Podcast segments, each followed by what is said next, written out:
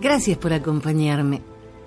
Les tengo que decir que estoy harta de la gente que siempre resalta lo negativo. Todo es merecedor de una crítica lapidaria. Nada les conforma. Siempre tienen la última palabra y es demoledora.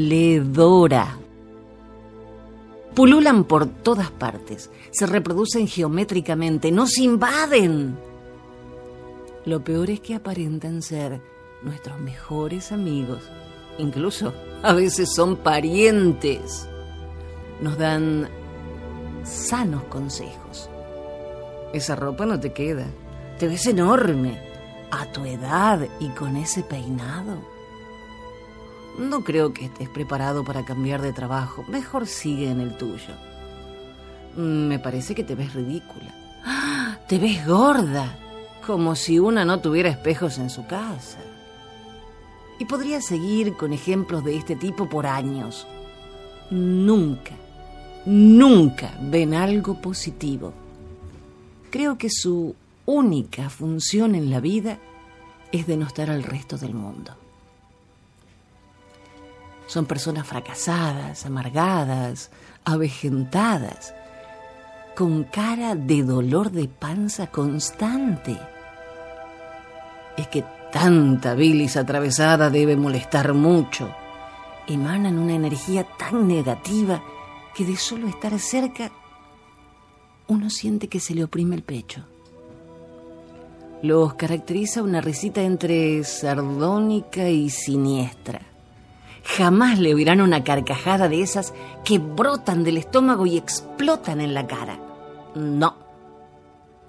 Eso les está prohibido por su mala leche. Eufemismo por tener malos sentimientos y mal carácter gestados desde la cuna, que están tremendamente arraigados por haberlos mamado.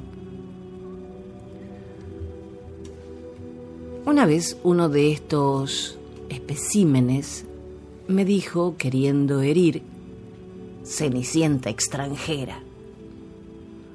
Lo peor es que el pobrecito creyó estar insultándome. Es que han sido tan poco queridos en su infancia que nunca les terminaron el cuento. Cenicienta se convirtió en reina. A mí, gracias a Dios, me contaron la historia completa. Entonces tomé sus palabras como una alabanza y creo que le hizo más daño que si realmente me hubiese alterado. Les paso un dato. Se alimentan de nuestro dolor. Quieren que nos sintamos gordos, feos, tontos, tristes, porque es como ellos se sienten. La única manera de vencerlos es ignorando sus pullas y devolviéndoles un cumplido. Es letal.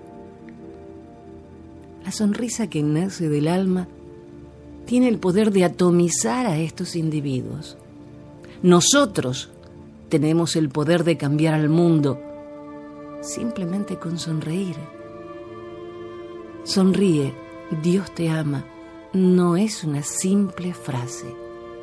Les propongo empezar el día sonriéndole al espejo cuando nos lavemos los dientes. Después, a quien lo acompañe en el desayuno, al que le vende una flor, a sus compañeros de trabajo, al tipo que lo mira feo, hasta que se le haga costumbre. Son necesarios 15 músculos para sonreír y 40 para fruncir el ceño. ¿A dónde quieres tener tus arrugas?